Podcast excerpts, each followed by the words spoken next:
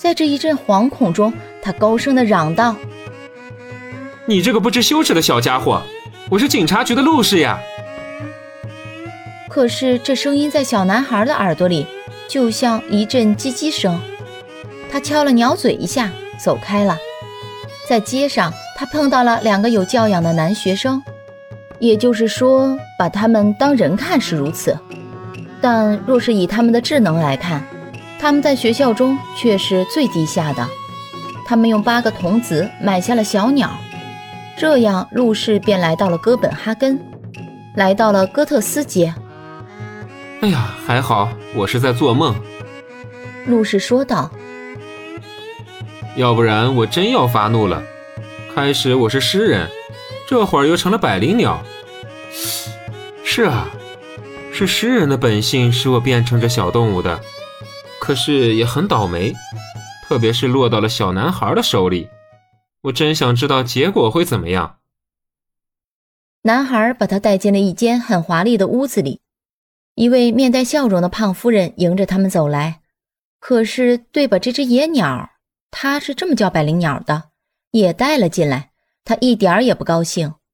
不过今天就算了，孩子们得把它放在窗子旁边那个空笼子里。呵呵，说不定他会叫包包乖乖高兴高兴的。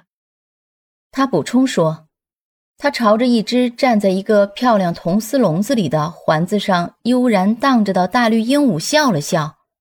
今天是包包乖乖的生日，他傻里傻气的说道。因此，小野鸟儿该为他祝贺一下。波波乖乖一句话也没有说，只是得意的荡前荡后。但是，一只美丽的金丝雀开始唱了起来。这只美丽的金丝雀是去年夏天被人从它温暖芬芳的祖国带到这里来的。哼，你这个饶舌的东西！夫人说着，把一条白手绢扔过去，蒙在笼子上。叽叽，小鸟叹息了一下。瞧它的脸，又像阴天要下雪了。叹息之后，他不再作声了。陆氏或者赵夫人的话，小野鸟被装进紧靠金丝雀的那只笼子里，离伯伯乖乖不远。伯伯能用人的语言唠嗑的，而且往往又不合时宜，听起来很滑稽的唯一一句话是这样的：“算了吧，让我们做个人吧。”他的其他叫喊和金丝雀的叽叽喳喳一样，人都是听不懂的。不过对陆氏却不这样，他自己现在已经是一只鸟了，他自然能完全明白同伴的意思。